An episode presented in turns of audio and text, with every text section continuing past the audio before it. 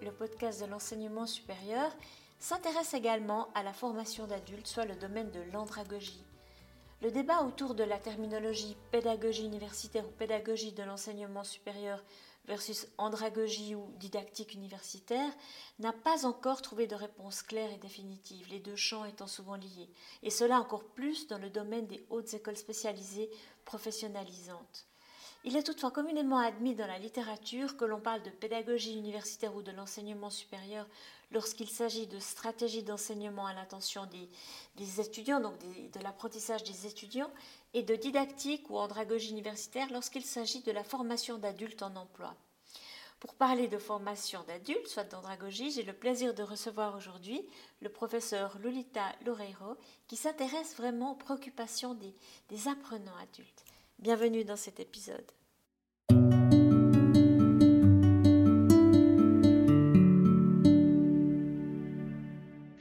Bonjour Ariane, j'ai plaisir de te revoir et de te réentendre aujourd'hui. Écoute, j'avais envie de discuter avec toi de certaines euh, euh, thématiques qui, il y a quelques années, étaient émergentes, mais finalement maintenant qui sont bien ancrées.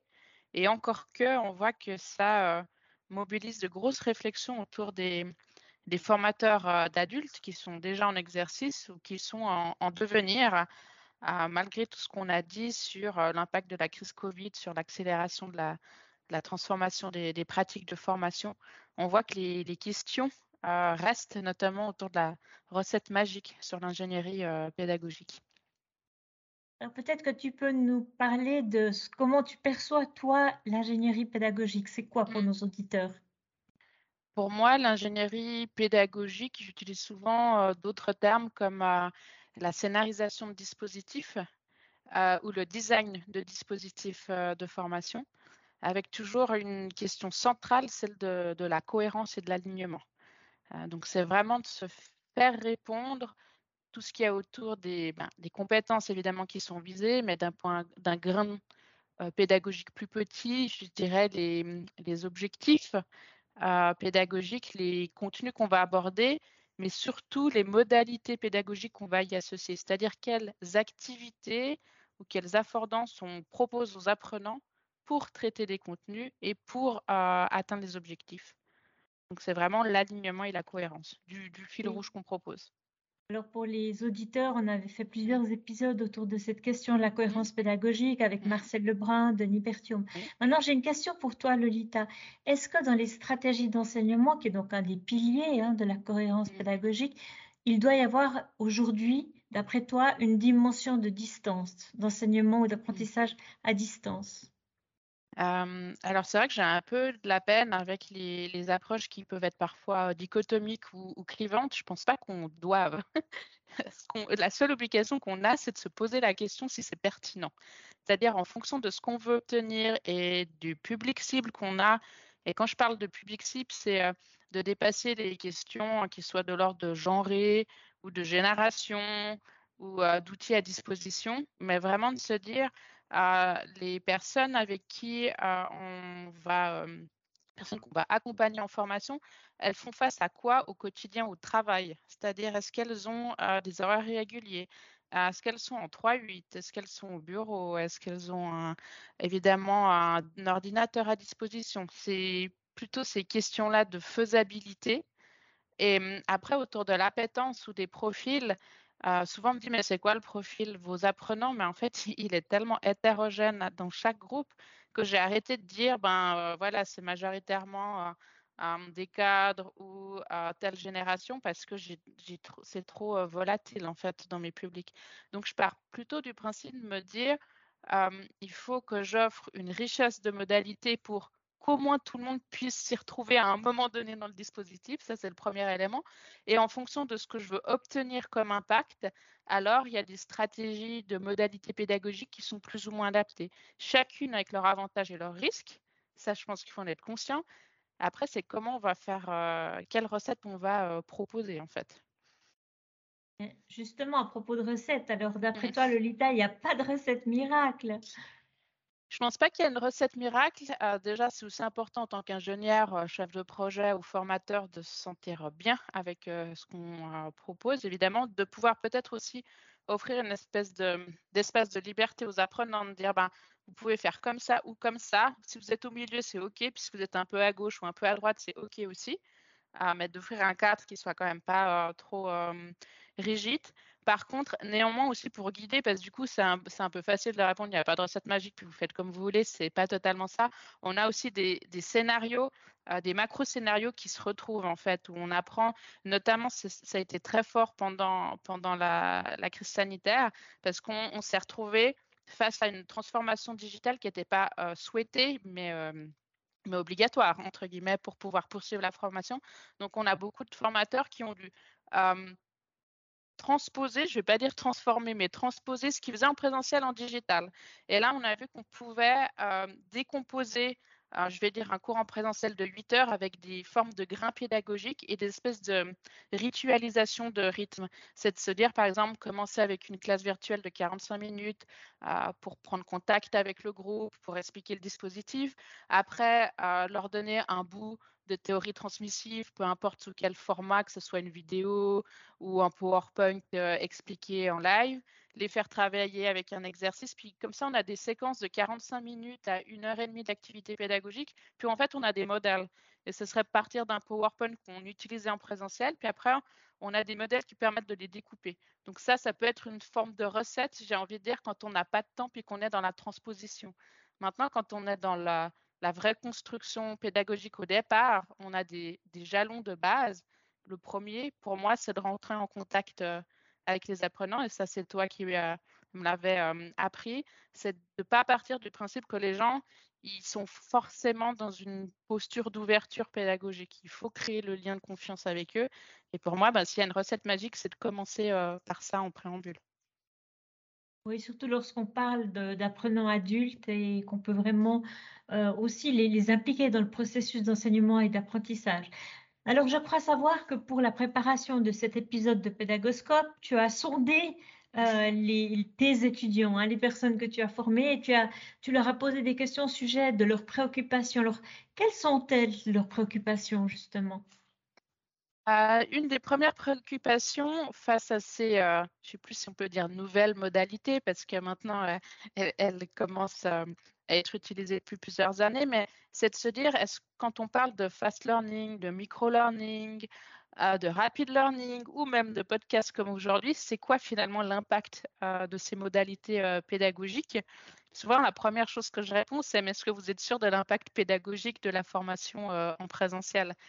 Qui sait qui a réussi à montrer que 8 heures dans un amphithéâtre était plus efficace euh, qu'à d'avoir une, alternance de petits euh, contenus euh, pédagogiques? Ah, et, c'est une vraie question qu'ils ont autour de, ça. Et, peut-être là, au niveau de, la recherche, il y a encore quelque chose à, aller, creuser. Ça, c'est le premier élément. Est-ce que vraiment on est sûr? Moi, j'ai envie de dire bah, qu'on est. S'il y a une chose dont on est sûr, c'est qu'on n'est pas sûr en tant que formateur. Et le deuxième point, c'est tout ce qui est autour de la rapidité de la multitâche. c'est vrai qu'actuellement, dans la relation que j'ai avec mes mandants, la première chose qu'on leur demande quand on, ils nous annoncent qu'on veut former tel groupe à telle compétence, je leur demande s'il y a des, mmh, des, facteurs qui sont importants à prendre en compte. La première chose qu'on me dit, c'est une formation qui doit être courte. Puis après, ils me font la liste de tout ce qui devrait être abordé euh, en matière de contenu ou d'objectifs. Et là, ben, c'est là où on a un, souci, c'est qu'à un moment donné, le développement de compétences, ben, ça reste un, parcours euh, qui nécessite du temps. Et là, ça va rentrer en résonance avec le, niveau de la formation, entre guillemets, qu'on veut. Est-ce qu'on est vraiment sur de la formation avec euh, une atteinte d'objectifs ou un modèle de compétences, le POTERF ou Kirkpatrick? Est-ce qu'on est juste à donner de l'info ou sensibiliser sur une thématique ou est-ce qu'on est sur l'adoption de nouvelles pratiques? Et c'est là, je pense qu'il faut quand même euh, challenger euh, euh, les mandants sur le niveau qu'ils souhaitent obtenir parce qu'on ne peut pas tout avoir. Hein. C'est comme en, projet où on a le triangle entre délai, les coûts et puis la qualité de ce qu'on propose. Alors ah je, suis d'accord avec toi par rapport à ce que tu évoques hein, au sujet de l'enseignement transmissif qu'on a pendant des siècles pas remis en question. Mais il y a quand même dans la littérature scientifique maintenant des, comparaisons hein, entre un enseignement interactif ou un enseignement mm. Euh, en mode ex cathedra, donc purement transmissif. Et d'après certaines personnes, et là je pense à Éric Mazur ou Marcel Lebrun, euh, pour ces personnes-là, c'est même criminel d'enseigner en mode purement transmissif mmh. sans jamais créer d'interaction. Il faut vraiment trouver le moyen de créer des interactions. Et donc, euh, et tu évoques bien ce contraste entre l'étudiant qui n'a pas envie de d'avoir des heures de cours, mais qui aimerait en même temps euh, voilà, apprendre un maximum de choses. Et donc, euh, ça, devient une tension entre euh, une, idéalisation de ce qu'on aimerait apprendre et la réalité du terrain. Et tu vois, ce, que tu dis est intéressant, c'est que on est parti à la question de, du présentiel ou du distanciel, et après, tu as été vers l'interaction.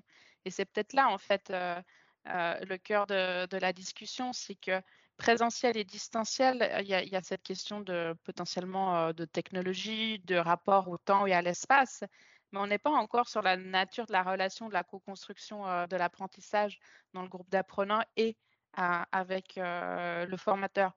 les, premières réactions que, j'ai eues dans, certaines catégories de métiers par rapport au distanciel, c'est de dire Ah, mais de toute façon, les classes virtuelles, c'est déshumanisant parce qu'on ne rencontre pas les gens, etc. Ce à quoi je réponds, moi je me rappelle de, mes cours en amphithéâtre à 200 où j'ai trouvé ça très déshumanisant. Personne n'osait même lever la main pour dire je n'ai pas compris le concept. Alors que je pense qu'on peut faire vivre à travers même des classes virtuelles des moments très forts de formation. Et d'ailleurs, si tu regardes un petit peu le baromètre que font l'ISTF, hein, qui est une institution française autour de, de, toutes les approches hybrides et digitales de la formation, quand les entreprises se positionnent euh, par rapport à, leur stratégie euh, de formation pour les années à venir et puis sur les leviers euh, qui permettent davantage de complétion des, parcours de formation hybride, ben, le, critère numéro un, c'est le mentorat. C'est donc l'interaction qu'ils ont avec le formateur qui, travaille avec eux. Donc ça, je pense que ça, répond à la dimension d'interaction dont tu fais mention. Et c'est vrai que, alors, ce n'est pas un volet recherche, mais les entreprises aujourd'hui déclarent faire plus de dispositifs hybrides et vont continuer à aller là-dedans avec un fort développement des, classes virtuelles, mais des classes virtuelles qui sont peut-être travaillées autrement. Je reviens à Covid, on a eu des transpositions de 8 heures de présentiel, 8 heures en classe virtuelle. Ça, moi, j'y crois pas du tout. On n'a pas changé la manière d'enseigner ou d'accompagner, on a juste transposé avec un nouvel outil. Et ça, à mon sens, je pense que ça ne fonctionne pas. Maintenant, dans une classe virtuelle, quand on utilise les d'autres leviers pédagogiques au sein de la classe, là, je pense qu'on peut faire euh, des choses fortes. Et en tout cas, c'est ce que je récupère dans les euh, évaluations, euh, que je veux dire, de satisfaction des personnes qui, qui, sont au niveau des classes virtuelles. Souvent, j'ai des retours du type Ah ben, je ne pensais pas qu'on pouvait autant échanger autour d'une classe virtuelle et autant apprendre et autant avoir envie de revenir sur le contenu de manière différente. Donc ça, je pense que c'est important. Et ça me permet d'aller sur un autre sujet autour de l'évaluation des étudiants. On a, eu, on a tous eu l'habitude de remplir des, évaluations de satisfaction assez longues sur le contenu est-il adapté, est-ce que l'organisation avait les bonnes informations, est-ce que c'était trop long, trop court? je pense qu'il y a aussi une évolution autour de ça y a peut-être aussi un volet autour de, des théories autour du marketing, mais on est beaucoup plus sur l'utilité perçue et le taux de recommandation des formations.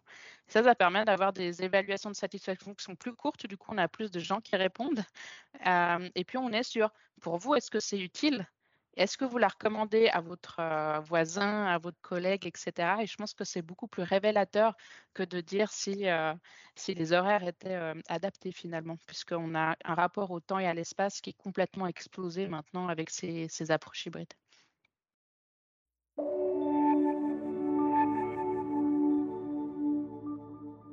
Rapidement, avant de passer au mot de la fin, j'ai quand même une question concernant ton public. Euh, d'étudiants. J'aimerais savoir si on parle beaucoup de la souffrance euh, du personnel soignant, du personnel hospitalier, euh, qui soit d'ailleurs en administratif ou sur le terrain. Mmh.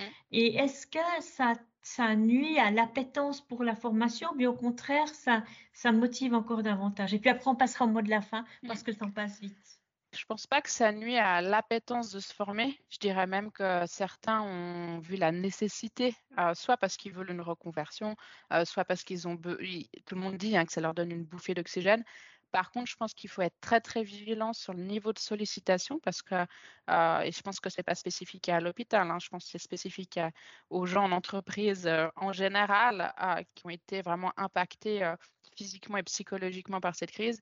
Il faut quand même se questionner sur le rythme et le niveau de sollicitation qu'on met et avoir une certaine empathie par rapport au fait de dire que oui, aujourd'hui, on a peut-être moins de gens qui sont d'accord de, faire de la formation à 23 heures le soir. Alors, ça peut être antinomique avec le fait de faire des choses à distance, mais je pense que les gens ont remis un petit peu d'équilibre entre l'approche professionnelle et personnelle, où on a encore plus qu'avant une génération qui va tendre à cet équilibre. Le mot de la fin, alors j'ai peut-être envie de, contribuer à la, veille que, font, j'imagine, tes auditeurs, en parlant peut-être d'un ouvrage qui vient de sortir et qui a été débuté il y a, il y a plusieurs années sous la direction de Pascal Desplanches et Sephora Martin. Ça s'appelle Florilège de 121 techniques d'animation. Et en fait, tu as 37 contributeurs de formateurs bien différents. Et ce qui est intéressant, c'est que je pense que tu sois formateur, enseignant, manager, tu trouves forcément de l'inspiration en fait dans cet ouvrage qui est très pragmatique. Donc je pense que ça peut être utile pour tous les auditeurs. C'est pas à lire, de la page 1 à, à je sais pas combien, mais c'est vraiment un livre dans lequel on peut aller piocher pour trouver un petit peu d'inspiration. Merci Lolita. Alors on mettra la référence sur la page de l'article correspondant à cet épisode. Merci à toi.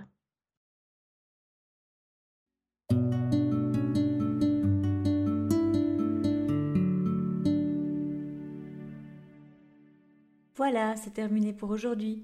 Un grand merci d'avoir écouté cet épisode. J'espère que le format vous a plu. Si oui, dites-le moi avec 5 étoiles ou même un petit cœur sur iTunes. Et si vous n'êtes pas fan d'Apple, ce n'est pas grave. Il y a d'autres manières d'aider et de soutenir Pédagoscope, comme partager ce podcast avec vos collègues et amis. Cela m'aidera énormément à poursuivre cette initiative et qui sait, cela les aidera peut-être aussi. Vous retrouvez cet épisode et plein d'autres ressources sur pédagoscope.ch. N'hésitez pas à me faire part de vos commentaires ou même à postuler pour participer à un épisode si vous le souhaitez. Merci et à très vite.